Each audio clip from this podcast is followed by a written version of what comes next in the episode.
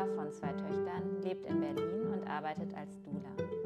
Sie bietet außerdem holistische Geburtsvorbereitungskurse namens Growing into Motherhood an und versucht auf diesen Wegen Frauen bei dem Weg ins Mutterwerden und Sein zu unterstützen. Lara hat eine unglaublich warme, weiche, liebevolle Art und Ausstrahlung. Und würde ich noch einmal schwanger sein, würde ich sie mir als Begleiterin für diese Prozesse Frauen zu schenken, was in unseren sehr jangigen, schnelllebigen Zeiten oft verloren geht. Einen Raum für Ruhe, Liebe, Sicherheit und Nähren auf allen Ebenen. Wir sprechen über die Beziehung zu ihrem eigenen Körper ihre Geschichte mit Essstörungen und den Weg zu einer liebevollen Annahme des eigenen Körpers. Ich fand das Gespräch wirklich sehr schön und hoffe, freue mich sehr, dass du zuhörst. Mach's dir gemütlich. Jetzt geht's los.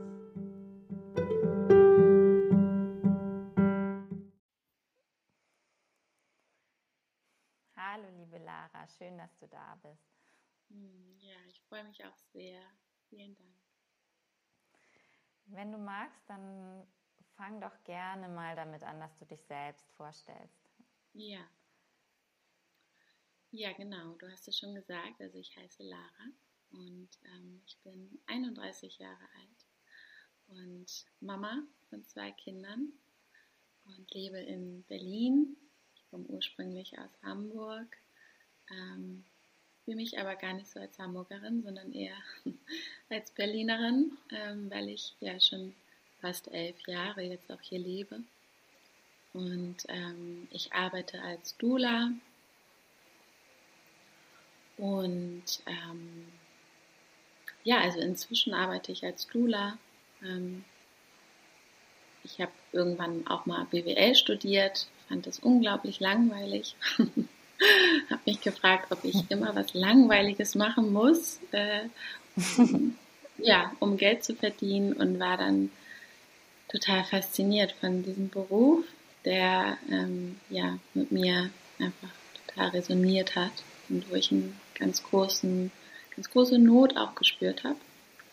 Ja, und jetzt arbeite ich als Dula und bin Steinbock, vielleicht interessiert das auch jemand im Aszendenten Jungfrau oder Waage, da streiten sich die Geister. ähm, und ja, genau, ich glaube, das, das war es erstmal an so interessanter Information. Ja, vielen Dank. Wie bist du denn auf den Beruf der Dula gekommen? Wie bist du damit das erste Mal in Berührung gekommen? Hm.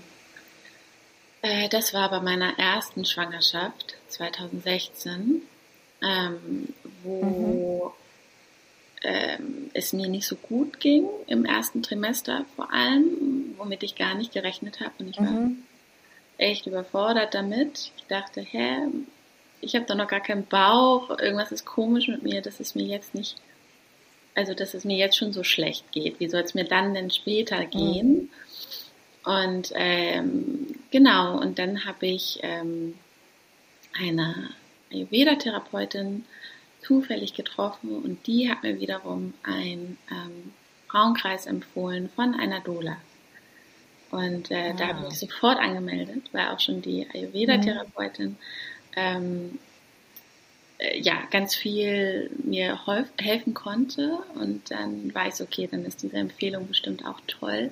Und dann war ich bei diesem Frauenkreis von der Dula ähm, und habe mich ja wahnsinnig glücklich geschätzt, dass ich in diesem kleinen heiligen Kreis mit irgendwie so fünf, sechs anderen Frauen in Prenzlauer Berg Dienstagabends im Herbst ähm, so ähm, ja aufgehoben mit allen Emotionen da sein konnte und dachte, so jemand möchte ich auch sein. Und sie war auch tatsächlich die einzige, die das äh, damals gemacht hat. Mhm. Ähm, genau, und dann, ja, dann dachte ich, so jemand möchte ich auch sein. Verstehe. Ja. Ähm, Was für eine Art von Arbeit macht denn eine Dula? Magst du da vielleicht was zu sagen? Ja. Ich glaube, nicht jeder kennt den Beruf. Vielleicht hm. kannst du so ein bisschen eine kurze Einführung geben. Ja.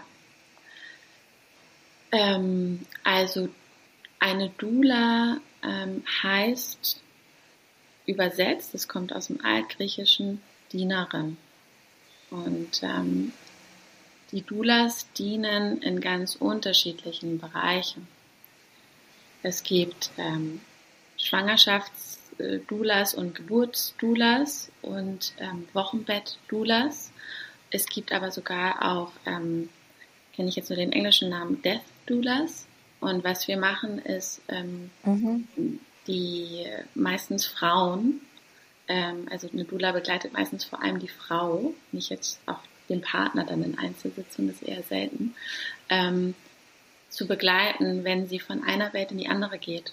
Ob das jetzt vom mhm. Frausein ins Muttersein oder auch vom Frausein ins dann Sterben und in diese andere Welt geht. Ne? Also genau, und da mhm. ähm, gibt es ganz viele verschiedene Frauen, die teilweise ausgebildet sind, teilweise aber auch nicht. Also man muss nicht ausgebildet sein, um eine Doula zu sein. Dann ist man halt keine ausgebildete Doula, mhm. aber immer noch eine Doula. Hauptsache ist, die Frauen ähm, ja, spüren diesen Mehrwert, dass, dass du dabei bist. Ähm, mhm. Und ja, es gibt ganz, ganz viele unterschiedliche Doulas, die ähm, je nachdem, was für eine Frau sie ja auch sind und wie sie durchs Leben gehen, dann diese ganz unterschiedlichen Familien begleiten. Ne? Also so wie, mhm. jede Geburt anders ist und, und jede Frau und jede Familie ist auch jede Dula irgendwie anders. Und passt auf jeden Fall auch nicht mhm. zu jedem. genau. Ich hoffe, ich habe es ganz gut erklärt. Und die, also die meisten äh, verbinden mit Dula immer die Frau, die noch extra bei der Geburt dabei ist. Aber was mir wichtig ist, ist halt wirklich dieses ganze okay. Spektrum zu zeigen. Ne? Ja, spannend. Das heißt aber auch, wie du das beschreibst, ist es letztendlich eine sehr individuelle Beziehung zwischen Dula und der einzelnen Frau. Ja. Genau. Ja, genau. Dann kann man also jetzt im Zweifelsfall gar nicht so genau sagen, die Dula macht genau das, sondern es kommt auch auf die einzelne Frau an, was die Frau braucht und was man ihr dann anbietet? Oder ja. gibt es ein festes Programm, was du dann, was du dann nutzt für deine Arbeit? Hm. Ähm, also es gibt schon Dinge, die bei vielen ähm, Frauen, sage ich mal, gut ankommen oder die gut unterstützen. Ja, da habe ich quasi schon so meine kleine Toolbox. Mhm. Ähm, aber ich gucke mir natürlich immer erst das Paar oder die Frau an und frage sie auch, was sie möchte und was sie sich von, was sie erwartet, warum sie mit mir zusammenarbeiten möchte und ähm, schneide dann darauf zu, so nach dem Gefühl, ähm, ja, diese Begleitung. Ne? Oder klar, sie sagt natürlich auch, wie viel sie sich überhaupt leisten kann und all sowas und so ist es dann so ein Zusammenspiel aus, aus ihren Wünschen und Erwartungen und was ich dann denke, was sie darin unterstützen kann.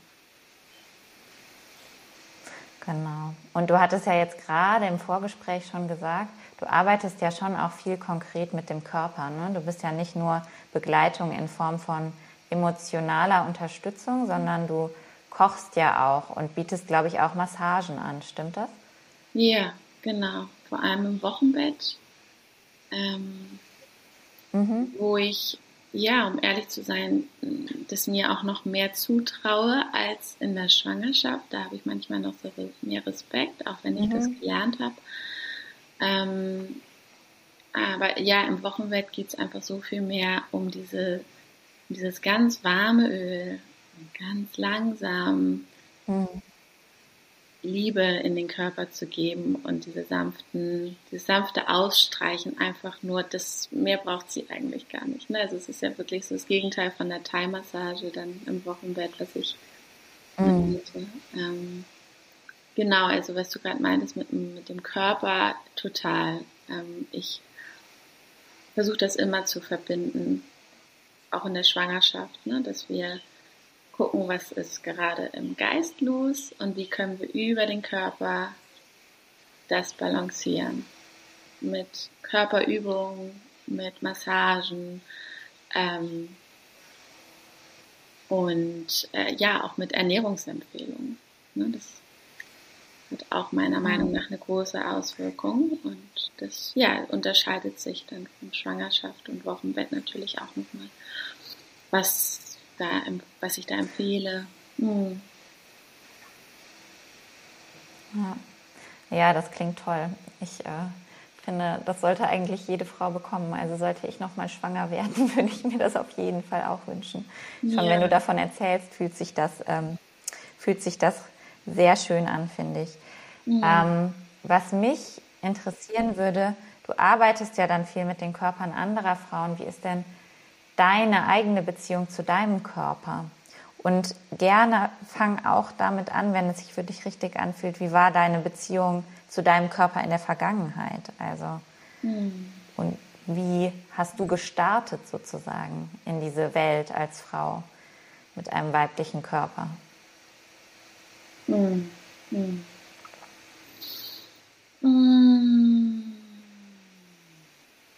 Ja, voll die schöne und auch echt große Frage. Aber ich freue mich ein bisschen zu erzählen. sind ja verschiedene Fragen auch drin. Ähm, aber ja. ich habe gestartet, um es halt einfach auch chronologisch zu erzählen, ähm, äh, ja, in diesem Körper der Frau anzukommen mit ganz viel Scham. Ja, mit eher so einem mhm. Gefühl von, ähm, jetzt bin ich äh, kein Kind mehr und das ist irgendwie peinlich. So, so war, mhm. so war mein Gefühl und ähm, da habe ich auch nicht die richtige Begleitung gefunden, die, was ich mir wünsche, ich habe auch zwei Töchter, die ich ihnen dann hoffentlich geben kann. Ähm, ja, wo es eher so ein auch eine Vorfreude ist auf, auf diese Kraft des Frauseins. Ja, und ich hatte eher, eher halt so eine Scham und auch eine Angst. Und ähm, auch mit der ersten Blutung ähm, war es sehr viel so unter Motto, ach herrje, jetzt hat's dich auch erwischt. So, jetzt bist du auch im Kreis der Verdammten. So hat sich angefühlt. Mhm. Ähm, genau, und das ging dann weiter, ähm, dass ich dann irgendwann ähm, die Pille genommen habe, ähm, weil mhm. ich dann auch dachte, so kann ich ja auch dann diesen total doofen Zyklus kontrollieren. Ja, das war so quasi mhm. auch ein Anreiz und natürlich auch Verhütung, dann so mit 16 und meinem ersten Freund. Und ähm, dann ging es mir immer schlechter und ich habe überhaupt nicht gespürt, ähm, was ich mehr brauche und was mich glücklich macht. Also fast depressiv, könnte man eigentlich sagen. Ähm, mhm. aber ich habe nicht verstanden, dass das irgendwie auch total Sinn macht und eventuell auch durch diese Hormone kommt, die ich nehme. Ne? Mein Körper fängt gerade an, diesen Zyklus aufzubauen. Und was mache ich? Ich drücke das so runter. Ne? Ähm, und ja, halt auch wirklich wenig Bildung. Also ich wusste damals auch überhaupt nicht. Ähm, dann ist der erste Tag der Blutung und da verhält man sich am besten so und so und irgendwann ist der Eisprung und das ist die Phase, wo man befruchtet werden kann und so weiter. Ähm, es war für mich alles total ja. fremd und so, ja, habe ich mich echt super lost gefühlt. Und ähm, ja. ja. gleichzeitig war irgendwie in dieser Zeit auch ähm, wir sind ja ungefähr ein ähnliches Alter, vielleicht erinnerst du dich daran, echt so ein mager Model-Trend. Ähm, und ja, total, ich mit absolut. 16, ja, ich habe halt wirklich so Glamour und all diese Zeitschriften gelesen ja. auch. Es war halt so, das so meine Inspiration natürlich und mir Moodboards gemacht und sowas ja. in meinem Teenie-Zimmer. Und ähm, Und, und Germany, Germany Next Top Model ja, hat auch gestartet, glaube ich. Ne? Genau, ja. das war auch für mich wirklich so meine ja. Bibel, ne? um ehrlich zu sein. Also es war so super Absolut. toll, wie man so ja als so ein normales Mädchen so zum, zum Star werden kann. Und genau all dieses, mhm. dass ich so das Gefühl hatte, wenn ich schön bin, geht es mir gut. Und was ist schön? Ganz, ja. ganz dünn sein. Wenn ich ganz, ganz dünn bin, dann geht es mir gut. Und das Krasse war, dass ich ähm, tatsächlich auch von zwei Modelagenturen in meiner Phase der Magersucht angesprochen wurde für, ob ich nicht Ach, mal Model ja, werden das, möchte. Ja. Das heißt, ich wurde auch noch bestätigt ja. dran. Und dann bin ich das in. Das ist krass, das ist mir tatsächlich genauso auch passiert. Ja. Ja, krass. Echt traurig, mhm. ne? Ähm, Total.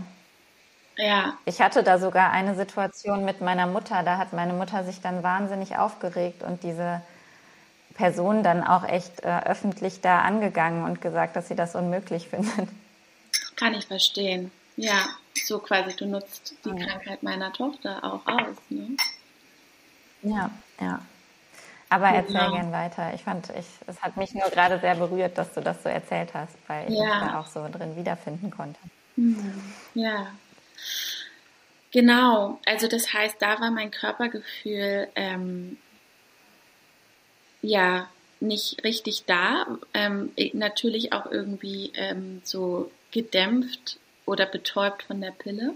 Und auch noch eine, also die Pubertät, mhm. ne, das ist ja auch eine Zeit, in der du dein altes Sein so verlierst, dein Mädchensein und du in das Frauensein reingehst und natürlich auch lost bist. Also ich war so überlost und ähm, mhm. Äh, habe da auch nicht die richtige Begleitung ganz lange gefunden, beziehungsweise habe ich immer so daran festgehalten, ich möchte, dass es mir gut geht und dafür, dass es mir gut geht, muss ich hübsch sein und dünn sein. Das war so total mein Motor, dass es mir gar nichts ausgemacht hat, so wenig zu essen. Ne? Weil ich wollte ja, wollte ja glücklich ja. sein. Ähm, und ja. genau, und dann ähm, natürlich verzweifelte Eltern und Freunde und ähm, all sowas, was dann auch wahnsinnig unangenehm war, so in die Schule zu gehen, komische Blicke. Also man wurde eher, eher bestraft dafür, als halt in den Arm genommen zu werden. Man ist ja auch sehr resistent als eine Magersüchtige. Ähm, kann ich auch verstehen, ja. dass es schwierig ist. Und dann gab es eine Person, die ähm, mit ganz viel Wärme und Liebe auf mich zugegangen ist. Und ich, ich kannte den Menschen schon ähm, ein bisschen und haben, wir haben uns aus dem Auge verloren. Irgendwie, der war auch weg in Amerika oder sowas und der kam wieder und ähm, das war der einzige oder für mich gefühlt, der ähm, ja mit ganz viel Liebe mich wieder zurück in das Leben geholt hat. Ähm, mhm. in das echte Leben. Ne? Also wir sind zusammen Vespa gefahren und haben irgendwie so tolle Ausflüge gemacht und er hat mich so richtig umsorgt und mir wirklich so in die Augen geguckt und so gesagt, bitte, bitte, bitte, sei einfach du selbst, weil so mag ich dich so gerne. Und bitte, bitte, bitte sei nicht jemand anderes.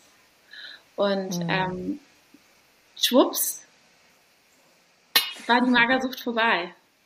Ja, und ich war beim, bei einer Therapeutin, die mir mit einer Klinik gedroht hat und ja. sowas, ne? Und, ähm, und da habe ich ganz doll gespürt, was ich brauche, um wenn ich in so einer, ich nenne es mal in so einer Unterwelt, wenn ich da so, wenn man, wenn man so lost ist, also was, was ich auf jeden Fall brauche, und das ist einfach so eine bedingungslose Liebe und Wärme und so ein Umsorgen. Absolut. Und was für ein Glück, dass du das bekommen hast in dem Moment. Ja, total. Ja. Total. Und ähm, ja, und das war meine erste Erfahrung, wo ich aus so einer Unterwelt halt irgendwie wieder rausgekrochen bin und wo ich dann mhm. danach ähm, ja mir so versprochen habe, dass ich mich einfach auch mit dieser Liebe äh, umhüllen möchte, ja, dass, dass es mir damit gut geht und nicht mit dem Hübschsein und Dünnsein, so dass es mir damit nachhaltig wirklich gut geht und ich am Leben teilnehmen kann. Ähm, mhm. Und dann ist die Beziehung zu meinem Körper besser geworden. Ähm, mhm. Dann war ich auch Studentin und habe auch teilweise Dinge mit meinem Körper gemacht, die ich jetzt nicht mehr machen würde. Ne? So Partys und Festivals, wo man irgendwie mhm. nicht schläft und vor allem hier in Berlin. Ähm, und ähm, ich habe auch eine Zeit lang mal geraucht und all sowas. Und das ist dann so Schritt für Schritt besser geworden und vor allem mit Yoga. Also irgendjemand hat mich da mal Yoga geschleift und ähm, dann habe ich mich so gut danach gefühlt, dass ich es wieder gemacht habe und wieder gemacht habe. Und das war so der Einstieg in ähm, weniger Alkohol trinken und weniger rauchen sich gut um mich zu kümmern, dass ich mich immer so gut fühle wie nach dem Yoga und ähm, ja, und dann die Schwangerschaft war dann der nächste Punkt und dann das Mutterwerden, ähm, mhm. Wo ich auch nochmal richtig hingefallen bin und nach einem Jahr so erschöpft war, dass ich ähm, mhm. einen Hörsturz hatte sogar und auch, mhm. auch häufig krank war. Ja, und ich lerne immer wieder dazu, äh, wirklich gut auf mich aufzupassen, aber ja, inzwischen würde ich sagen, ist meine Beziehung zu meinem Körper sehr liebevoll und ich bin ganz dankbar ähm, für die Kinder, die ich mit diesem mhm. Körper kreiert habe und auch dafür, wie ähm, sehr schnell er mir zeigt, wenn äh, etwas gerade nicht so gut läuft. Also das merke ich wirklich sofort. Emotional oder so ähm, kann ich das viel mehr lokalisieren und dann mhm. damit arbeiten. Ja, genau. Oh, und. Jetzt habe ich ganz lange geredet und ein bisschen mhm. den Faden verloren. nee, überhaupt nicht. Ich finde, du hast genau eigentlich darauf geantwortet, was ich gefragt habe. Was mich total interessieren würde, so, was hat denn die Schwangerschaft mit diesem Körpergefühl gemacht? Du hattest ganz am Anfang gesagt, dass du dich in deiner ersten Schwangerschaft so ganz am Anfang nicht gut gefühlt hast. War das eine Übelkeit oder war das auch irgendwie dieses neue Körpergefühl. Magst du vielleicht dazu was erzählen? Ja, ja. genau. Also ähm, es war die Übelkeit und aber zusätzlich auch ähm, dieses noch sensibler zu sein. Also ich habe das Gefühl, dass ich eh schon mhm. ein recht sensibler Mensch bin und das hat mich hier in Berlin total fertig gemacht. Also auch mit diesem, äh, mit diesem Wochenplan, den ich so habe oder damals hatte, ne, zu arbeiten und, und Freunde zu sehen und all, alles, was ich immer so gemacht habe. Dann bin ich schwanger geworden und ich wollte das ja irgendwie ungefähr so weitermachen oder ich dachte, dass das geht. Und ähm, mhm. dann wirklich ausgebremst zu werden, hat mich überfordert einfach, weil ich auch nicht wusste, dass das okay ist. Also jetzt wüsste ich das und würde, wenn ich nochmal schwanger werden würde, mein, meine Woche anders planen. Oder ich hätte Leute, die mir das auch sagen können. Aber damals dachte ich wirklich das, was auch mit mir falsch ist. Und ja, ja genau. Und das war im ersten Trimester. Und dann, als ich mich da so langsam angepasst habe und langsamer gegangen bin und meine Hormone sich ja natürlich auch eingespielt haben, ähm, dann habe ich das genossen, dass ich so die Ausrede auch habe oder die, die Einladung, um langsamer zu machen, um, weniger irgendwo, irgendwo dabei zu sein und äh, ja, einfach mehr innezuhalten und mich richtig gut um mich zu kümmern. Ne?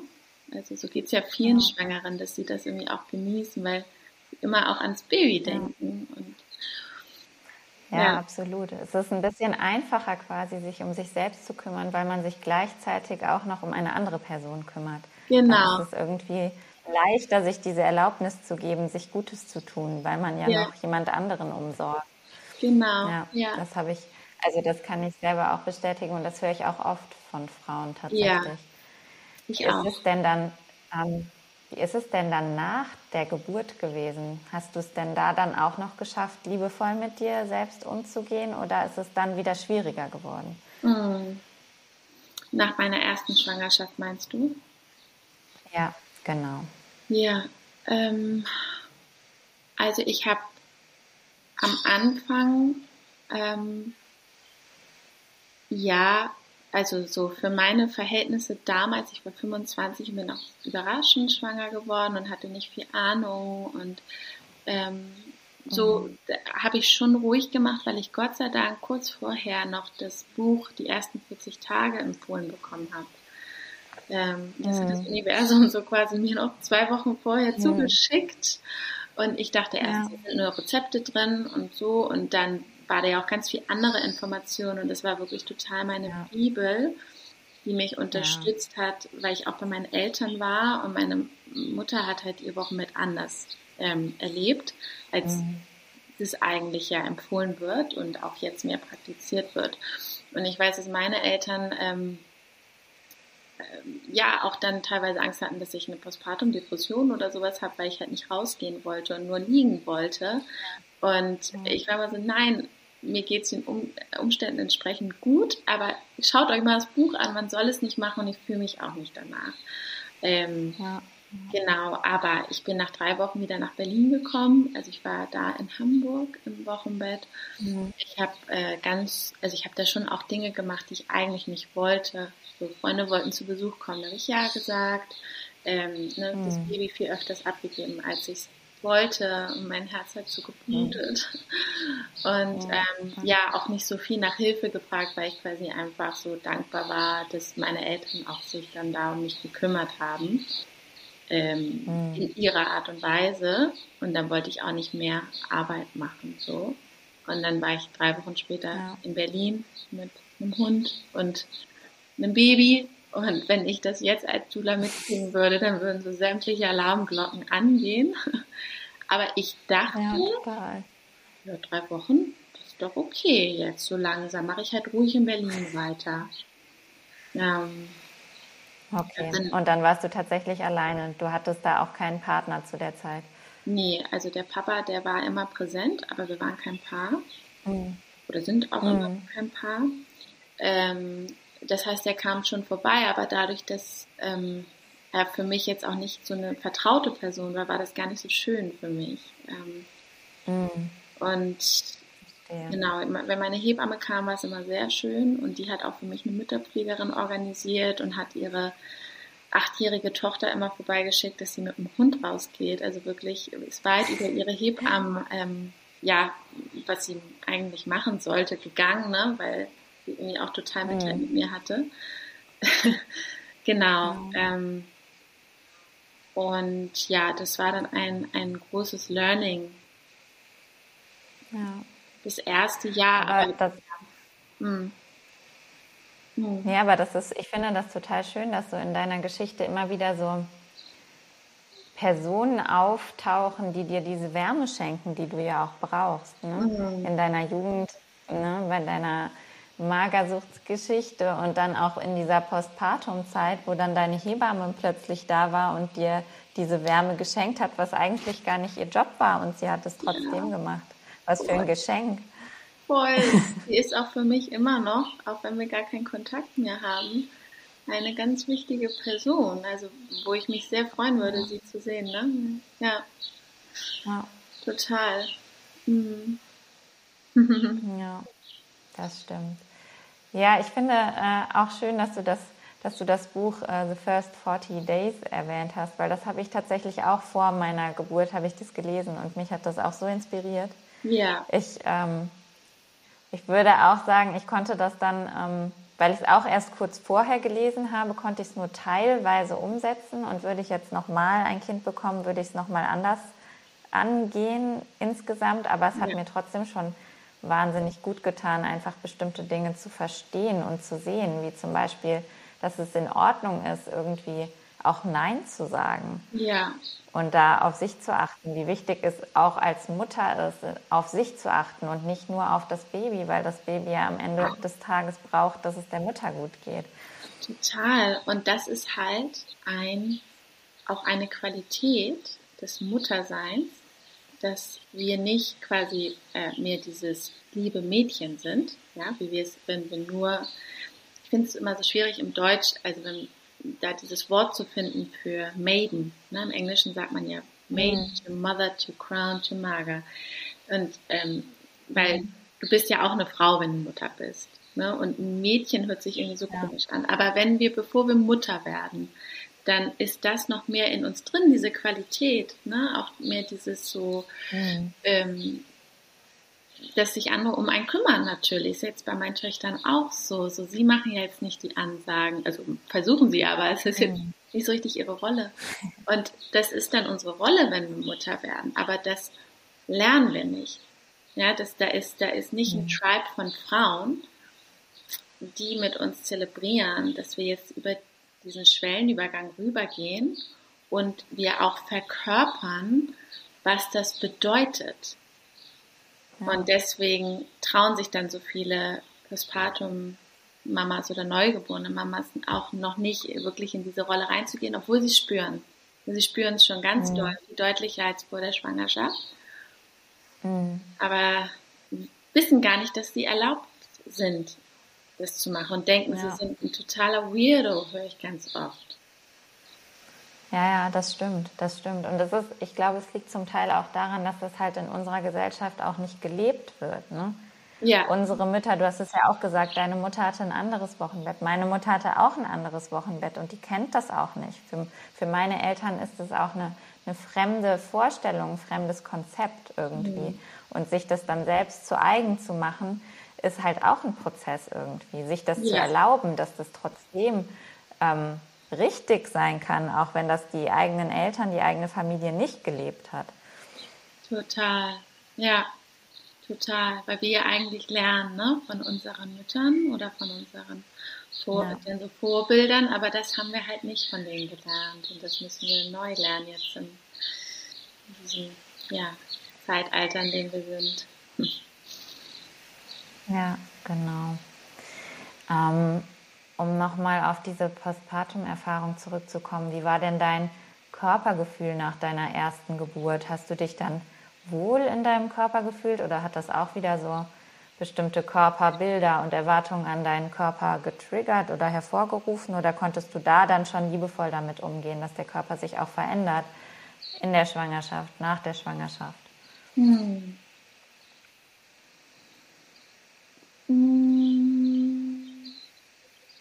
mal kurz zurück überlegen, weil ich ja auch noch dieses zweite Wochenbett hatte. Aber eigentlich, bei mir war es so, und da hat sich halt meine Hebamme auch so ein bisschen Sorgen drum gemacht, dass ich ähm, eigentlich recht dünn geworden bin, weil ich halt dann auch häufig alleine zu Hause war und nicht groß für mich jetzt gekocht habe und aber nicht um dünn zu sein. Ich habe halt das Kind gestillt, war mit dem Hund draußen und ähm, deswegen, auch wenn ich jetzt Bilder von mir sehe, denke ich so, wow, ich war aber echt ziemlich, ziemlich dünn oder schlank nach drei Wochen, vier Wochen Postpartum. Mhm.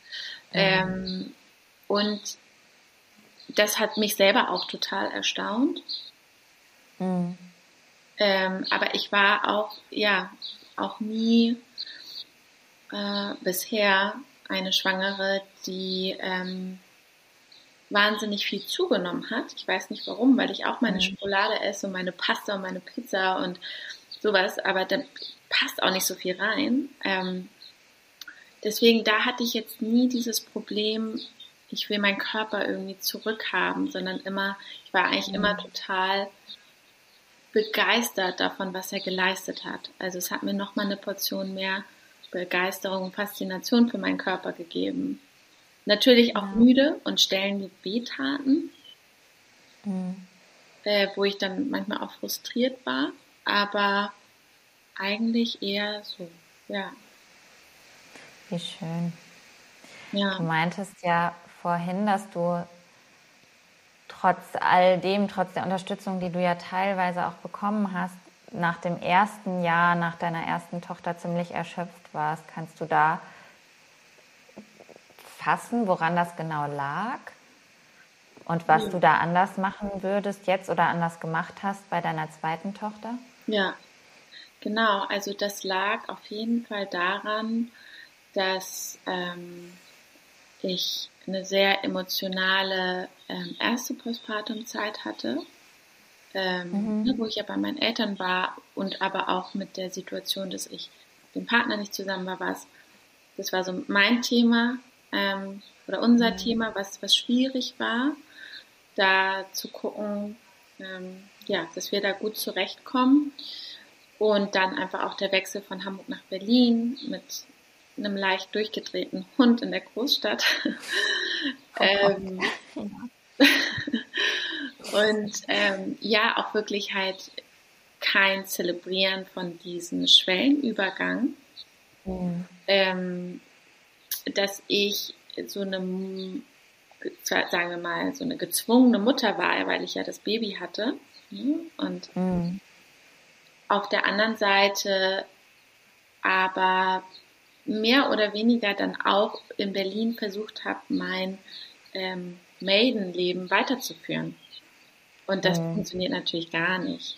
Ja, also ich weiß nicht so eine Geschichte, ja. wo dieser Mensch, von dem ich erzählt habe, ist auch der Patenonkel von, von meiner ersten Tochter, der mich da so gerettet hat aus mhm. der Magersucht. Ähm, und ähm, der hat uns eingeladen nach Neukölln zum Essen. Sechs Wochen Postpartum oder so. Und dann bin ich mit Hund und Kind in, einem, in so einem Linen, also in so einem WeShare-Auto nach Neukölln gefahren. Mhm. Und es war einfach eine Horrorfahrt. Und ähm, genau, also ne, ich habe wirklich versucht, so dieses Leben weiterzuführen und ähm, dachte, ich bin eine schwache Mutter, wenn ich das nicht mache. Das hm. war so das Gefühl, dass sonst denken die alle oder auch ich, ich bin total schwach. Und das habe ich ja. mehr und mehr geändert in meinem Muttersein, dass ich ja, dass ich eigentlich fast mich gar nicht mehr rechtfertige, wenn ich irgendwo nicht hingehe, wo ich nicht das Gefühl habe, dass es für uns als Familie dann auch schön ist. So. Ja. Ja. Ah, das verstehe ich gut. Also das ist für mich auch immer wieder tatsächlich ein Lernprozess, auch zu akzeptieren, dass Dinge einfach anders sind. Und nicht nur so was das Sozialleben betrifft, sondern auch was was mein Körper über das Muttersein hinaus noch leisten kann, weil ja. ich habe relativ früh nach der Geburt ähm, wieder angefangen, meine Yoga-Praxis aufzunehmen für mich. Mhm. Und für mich war es tatsächlich auch Herausforderung, da anzunehmen, dass das halt nicht so geht wie vorher. Erstens, weil die Zeit nicht dafür da ist und zweitens, weil auch der Körper nach der Geburt einfach verändert ist. Das war mhm. auch ein Punkt, wo ich mich selbst in Geduld üben durfte sozusagen. Ja. Und da auch immer wieder im Prozess war zu lernen, okay, die Dinge sind eben anders, wenn man Mutter ist.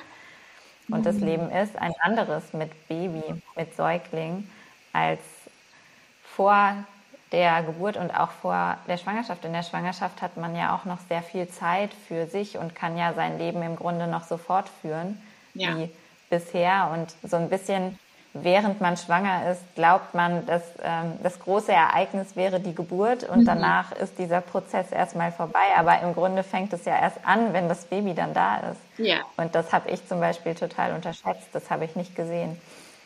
Ja, und das zeigt ja. auch, wie wenig Aufmerksamkeit auf den Müttern liegt in unserer Gesellschaft. Ne? Dass so viele Frauen ja. das überhaupt nicht kommen sehen, weil ja. halt in unserer Gesellschaft Mütter sich mehr oder weniger dann auch rausziehen oder verstecken müssen, weil einfach kein, ähm, kein Wissen und kein Mitgefühl und auch nicht mehr diese Weisheit da ist, wie es vor mehreren hunderten Jahren da war, was, ähm, hm. was Mütter brauchen. Ja, diese Weisheit, die im in einer Gebärenden steckt, ja, da ist ja eine Weisheit drin. Sie muss ja nicht dem Körper sagen, was er jetzt tun und zu lassen hat. Ne? Und was auch in mhm. einer Postpartum-Mama drin steckt. Und genau, und also all das wissen halt nicht Mütter häufig nicht. Und deswegen sprechen wir dann komplett andere Sprachen. Und ja, das ist dann so schwierig, ne, so ein Village wirklich aufzubauen.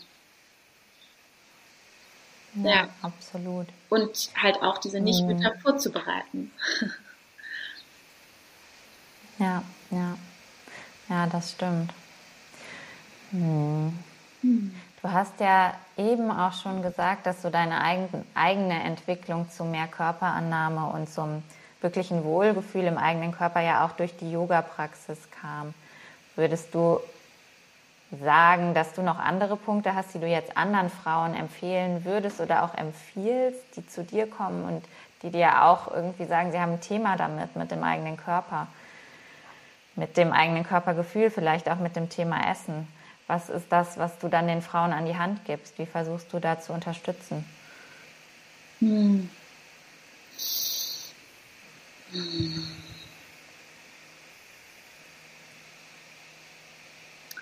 Also das kommt so ein bisschen drauf an, auch ob wir in der Schwangerschaft oder im Wochenbett sind. Ne?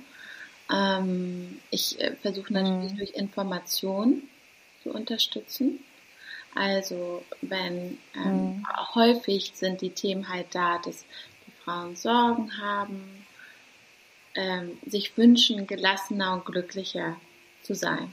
Ja, sagen wir jetzt mal, also in der Schwangerschaft mhm. oder auch im Wochenbett. Und dann ähm, mhm. arbeite ich ja total gern mit der Ayurveda und versuche zu erklären, wie wir dann diese Sorgen des Vata, das gestiegene Vata, ähm, balancieren können durch ähm, eine Routine, die umsetzbar ist, ähm, was vielleicht schon bedeutet, dass mhm. sie ein bisschen früher das Handy abends ausmachen ähm, und weniger Kaffee trinken und dafür biete ich andere Sachen zum Beispiel an, ne, die sie trinken könnten. Ähm, genau, also ich, mein Weg ist immer, es ganz leicht zu machen. Also ganz viel ja. einmal zu informieren, warum es so ist, ja, immer diese Verbindung zu Geist und Körper herzustellen. Und dann, mhm. ich habe ja nicht so eine lange Zeit mit dem. Häufig muss es dann auch schnell gehen, ne, weil vier, fünf Monaten kommt das Baby auch schon oder jetzt ist halt das Wochenbett. Ne? Also ich habe nicht so die Möglichkeit, so lange mit ja. denen da. Und das ist ja auch nicht meine Aufgabe, tief reinzugucken, was sind da für Glaubenssätze und Muster, weshalb du dich nicht so gut um deinen Körper kümmerst. Und ich gehe immer eher davon mhm. aus, dass es auch viel Nichtwissen ist. Und das spüre ich auch, ne? Dass, ja, dass dann sie auch manchmal mhm. überrascht sind, dass Salat dann halt nicht das Beste im Wochenbett ist. Wussten sie einfach auch nicht. Ja. Ähm, genau. Ja, ja. Das, äh, und ich versuche also halt immer. Du viel auch Aufklärungsarbeit. Ja, genau. Also machst du auch viel Aufklärungsarbeit, ja. Genau, Aufklärungsarbeit und ich versuche auch immer, dass sie, nachdem ich gehe oder nachdem sie gehen, je nachdem, ob im Wochenbett oder in der Schwangerschaft sind, ähm, sich besser fühlen. Also, dass sie dann auch fühlen, was es macht, dass wir zusammen diesen Tee trinken und dass wir so atmen und ähm, dass sie richtig Lust drauf haben, da etwas zu ändern. Ähm, mhm. Aber das funktioniert auch nicht immer. Also ich habe auch Frauen, die das möchten, mhm. aber es trotzdem nicht tun. Oder Frauen, die kommen und gar nicht wissen, was sie von mir wollen. Und ich, ja, versuche dann irgendwie da von dem, was ich spüre, ähm, was zu empfehlen. Und ich merke, es kommt einfach nicht an. Ne? Also das ist auch manchmal dann so der Fall, wo allein schon, dass sie sich überhaupt den Raum gönnen, um zwei Stunden sich von mir berieseln zu lassen, ist dann halt irgendwie schon etwas, was vielleicht irgendwann, also so ein kleiner Samen, der irgendwann vielleicht ja. dann wächst. Äh, genau, also das ist immer ja, ganz unterschiedlich. Absolut. Ich meine, im Grunde, im Grunde ist es ja schon Selbstfürsorge, diesen Schritt zu gehen, auf dich zuzugehen und zu sagen, ja. kannst du mir bitte helfen? Ja. Das, das ist ja schon ein großer Schritt, würde ich sagen, den ich glaube, viele Frauen gar nicht machen. Ne? Vielleicht auch aus dem Unwissen, dass es überhaupt die Möglichkeit gibt, dass es ja. solche Frauen wie dich gibt, die unterstützen können und gleichzeitig sonst auch vielleicht, weil man sich das selbst nicht erlaubt, sich diesen Raum zu geben. Ja. Sich das zu gönnen ja auch. Ne? Ja, total. Kann ich auch verstehen. Ja. Ja. Hm. ja. Hm, arbeitest du eigentlich auch mit Frauen mit Kinderwunsch oder tatsächlich erst mit schwangeren Frauen? Nee, also ich hatte noch nie den Fall, dass eine Frau mit Kinderwunsch zu mir kam. Ich habe sehr häufig den anderen mhm. Fall, was interessant ist, weil es bei mir auch immer so war, dass ich äh, super schnell schwanger wurde. Und äh, diese Überforderung, mhm. so diese Fälle habe ich eigentlich immer so, Gott, ich bin schwanger und ja, wir wollten das irgendwie, aber jetzt schon, oh mein Gott. So, also das habe ich ständig. Äh. Okay. Ja. Ja. Weil ich arbeite ja so eher dann mit dem anderen Fall. Ne? Ich ja. arbeite oft mit Frauen, die so einen, einen Kinderwunsch haben oder auch noch nicht mal einen aktuellen Kinderwunsch, sondern so einen Kinderwunsch im Hintergrund, weil sie eben Zyklusstörungen haben und sich denken, naja, irgendwann will ich schon mal ein Kind haben und was kann ich da tun? Ja. Hm. Wie siehst du das denn als Dula? Was würdest du denn dann Frauen empfehlen, die in der Situation zu dir kommen? Ich glaube, ähnliche Sachen wie du auch. Also, ähm, ja, also für mich fängt alles mit dem Zyklus auch an. Ähm, mhm. Und da so die Basis zu schaffen, dass dann auch in der Gebärmutter ein neues Wesen einziehen kann. Ja, wenn unsere Gebärmutter mhm. uns jeden Monat immer wieder deutlich macht, dass unser Leben so nicht für uns richtig ist, was sie ja tut, wenn die Menstruation ausbleibt oder wenn wir ganz stark PMS haben oder all sowas, worüber du ja so wundervoll informierst. Mhm. Ähm, genau, also dann erstmal damit zu arbeiten, das wäre auf jeden Fall auch mein, mein erster Impuls. Und ähm, so viel Entspannung wie möglich in das Leben reinzubringen. Ähm, mhm. Weil man das ja auch so oft hört. Ne? Das ist natürlich auch einfacher als gesagt. Jetzt entspann dich mhm. mal. Aber wenn Paare quasi aufgeben, dass dann auf einmal die Frau schwanger wird und dann ja würde ich aber auf jeden Fall auch, auch wenn ich darin nicht ausgebildet bin, aber ähm, auch auf den Mann natürlich gucken. Weil es hat ja auch mhm. nicht immer nur was mit der Frau zu tun. Es ist ja auch ein, ein, ähm, ein Zusammenspiel. Ne? Ja, absolut. Und auf jeden Fall. Ja, und äh, die Männer da, da steigt das Angebot ja langsam, was so Männerarbeit angeht. Mhm. Ja, diese ganzheitliche Frauenarbeit ist ja Gott sei Dank jetzt schon ziemlich groß und auch nicht mehr nur so sehr in der Bubble. Und jetzt mhm. mit der Männerarbeit steigt es ja langsam und da würde ich auch versuchen, dass der Mann halt da auch schaut, ja, wo er steht und ähm, da auch sein Körper, Geist, ne, da halt da mit beidem zu arbeiten. Und, aber ich habe auch eine Weiterbildung gemacht im Herbst mit ähm, Hebammen aus einem indigenen Stamm und da ging es auch kurz um das mhm. Thema, was diese schon sehr weise alte Hebamme macht, wenn Frauen mit Kinderwunsch zu ihr kommen und sie hatte verschiedene Kräuter auf jeden Fall und Behandlungen, Massagen und auch gucken, wo es quasi mhm. energetisch so blockiert ist. Und dann meinte sie, aber mhm. sie lädt auch immer den Partner ein und massiert den. Und dann haben wir sie so gefragt, und wo? so, naja, wo wohl? Also, ja, genau, so macht sie das. Ähm, ja. ja, sehr gut.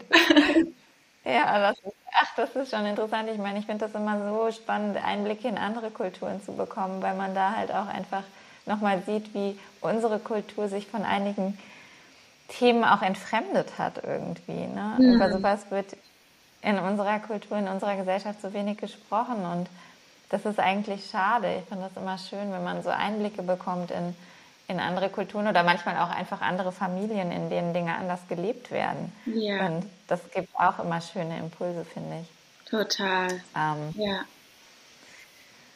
Ja, ich glaube, im Grunde gibt geht es ja in diesem ganzen Prozess des Mutterwerdens, in diesem Übergangsprozess sozusagen eigentlich darum auch zu lernen, weicher zu werden, ne? mhm. Wärme, Wärme in den Körper und ins Leben zu holen. Ich meine, mhm. das fand ich ja ganz schön, als du das am Anfang erzählt hast von, von diesem Freund, der dich damals in, in deiner Jugend so aufgefangen hat und dir dieses Gefühl von Wärme und Sicherheit geschenkt hat. Mhm. Das ist ja eigentlich genau das, was man in, in, in jeder Lebensphase, in jeder, wie soll ich sagen, in jeder Transformations- und Entwicklungsphase braucht. Ne? Mhm. So ein Gefühl von gehalten sein und Sicherheit, Wärme. Ja. Und ähm, ich finde, das ist auch, also wenn ich deine Arbeit so sehe bei meistens ja Instagram, dann ist das auch genau das, was da für mich so rüberkommt. Dieses Gefühl von, von, von Wärme, von einfach Präsenz für andere Frauen. Hm. Das ist schön. Danke. ja, gerne. Hm, was würdest du denn anderen Frauen, wenn du das jetzt nochmal in Kürze zusammenfassen könntest, was würdest du anderen Frauen empfehlen, die jetzt so ganz am Anfang stehen? Was kann man tun, um sich mehr Wärme in das eigene Leben zu holen, mehr Weiblichkeit zuzulassen? Hm.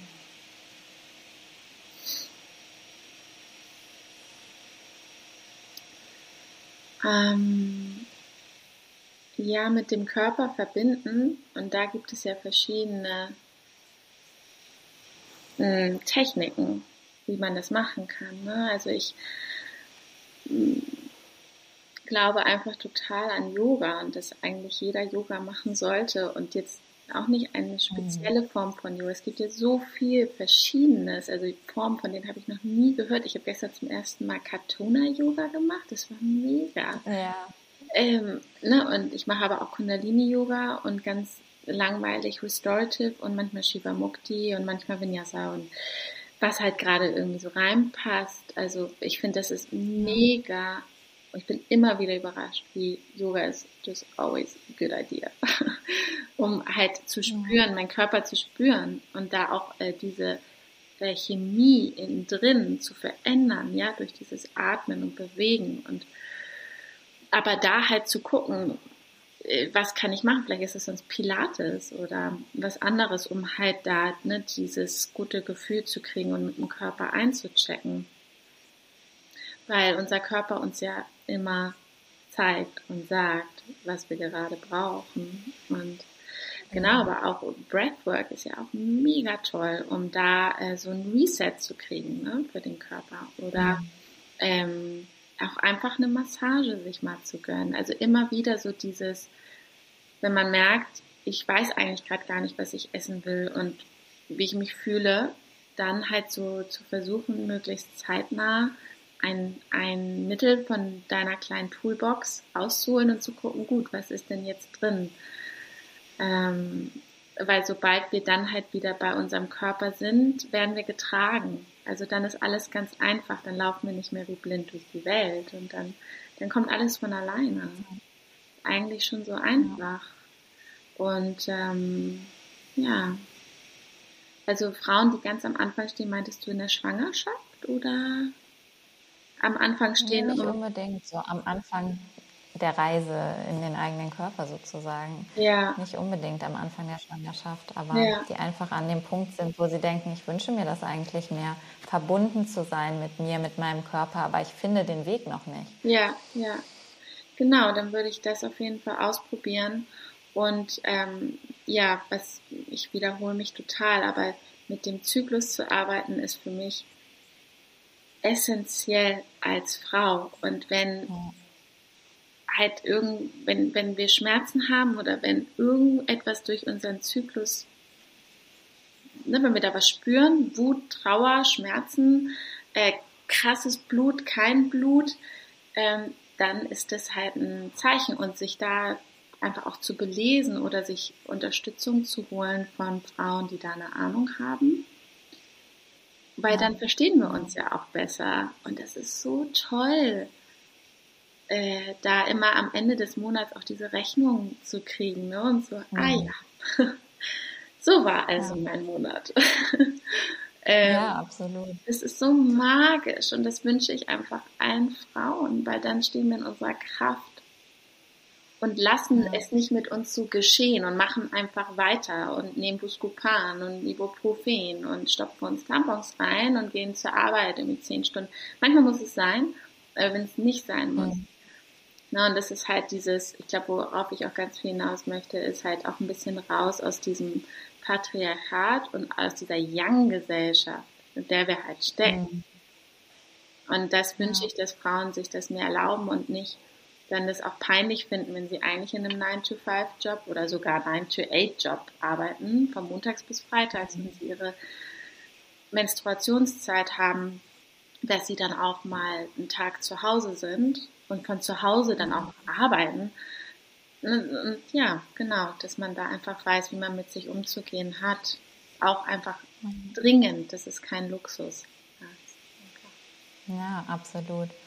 Ja. Das finde ich auf jeden Fall nochmal schön zusammengefasst. Ich finde auch ganz wertvoll, was du gesagt hast, dass es total hilfreich ist, sich ähm, da Unterstützung von anderen Frauen zu suchen. Ja. Gerade wenn man da selbst noch nicht so ähm, sich noch nicht so sicher fühlt, sich einfach Frauen zu suchen, von denen man sich vielleicht inspiriert fühlt oder irgendwie in irgendeiner Art und Weise angezogen und zu schauen, ob man sich dann da Unterstützung suchen kann, weil letztlich ist das ja auch mh, Weibli gelebte Weiblichkeit, mit anderen Frauen zusammen zu sein und sich gegenseitig zu unterstützen. Und ich Gut. finde auch das zu erkennen und zuzulassen, ist total hilfreich und heilsam auf allen Ebenen.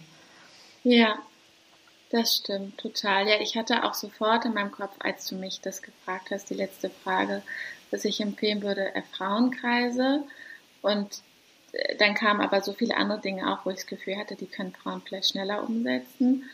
Aber das mhm. ist für mich auch so heilsam, weil es mich auch sofort in meinen Körper zurückbringt. Ne? So ein gut gehaltener Frauenkreis ja. ist unglaublich. Also wie eine tolle Yogastunde oder noch mehr. Ja. ja, ja. Ja, ich finde auch, wenn man da so in diese Öffnung hineingeht, über Themen zu sprechen, die man sonst vielleicht auch mit sich selbst ausmacht und dann lernt, sich zu öffnen und zu teilen und eben auch ähm, vielleicht feststellt, dass die eigenen Themen nicht nur die eigenen Themen sind, sondern auch andere betreffen. Und das ist ja auch oft schon wahnsinnig mhm. erleichternd und eben heilsam dann. Voll. Auf allen Ebenen. Und ich empfinde es immer als so ein Baden im Yin. Ne? Und dann gehe ich wieder raus und bin in, im Yang, im absoluten Berlin-Yang und komme nach Hause und mein Partner versteht einfach gar nicht, was wir da machen. So. Ich muss gar nicht anfangen zu erzählen. Also, ja, do your thing. Ähm, muss er auch nicht, ne? weil ich habe diese Orte und die, genau. Ich glaube häufig, und das sehe ich auch viel bei Paaren, ne? und das ist dann ja auch diese Kleinfamilie, die daraus entsteht, die so toxisch ist, ähm, soll immer der Partner auch ganz viel dann verstehen und helfen. Das erwarten wir, mhm. glaube ich, häufig von unserem Liebespartner und ähm, ja, ich glaube, dass er sein Männertribe hat und wir unser Frauentribe, das ist auch nochmal ganz wichtig. Ähm, ja, ja. Und, ja, das ist so. Und damit, glaube ich, vermeidet man auch tatsächlich viele Konflikte in der Partnerschaft. Ja, voll. Ja. Ja. Hm.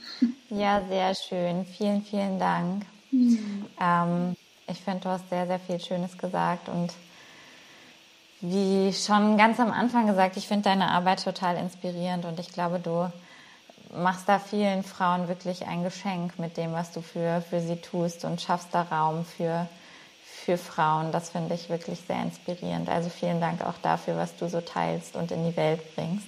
Hm. Ja, gleichfalls. Und ich freue mich immer über deine Posts. Dankeschön. Dass jemand das mal so richtig gut erklärt, ähm, was zur Frauengesundheit alles dazugehört. Ja. Ja, und ich finde auch tatsächlich, das ist dann auch wieder so ein, wir kennen uns ja auch nur über Instagram eigentlich. Das, das versöhnt mich dann auch tatsächlich immer wieder so mit den sozialen Medien, ja. dass man so tolle Menschen irgendwie über diese Plattform kennenlernen kann. Voll, ja. ja, war echt ein richtig schönes Gespräch mit dir. Echt spannend, wie ja, es, es hat sich gar nicht auch. fremd angefühlt, obwohl wir uns gar nicht kennen. Ja, ja mir genauso. so, ich stoppe mal die Aufzeichnung.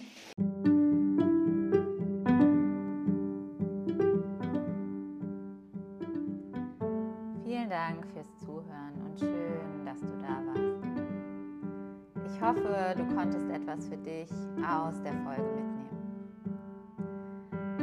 Ich versuche dir über meinen Podcast einen Einblick in meine Arbeit im Bereich der Frauengesundheit zu geben und meine eigenen Erfahrungen mit wissenschaftlichen Erkenntnissen zu verbinden. Wenn du darüber hinaus Fragen hast oder dir Unterstützung wünschst, schreib mir gern. Wenn du mich und meine Arbeit unterstützen möchtest, teile die Folge gern mit anderen und hinterlass mir eine gute Bewertung. Das hilft mir sehr. Vielen Dank, sei gut zu dir und bis bald.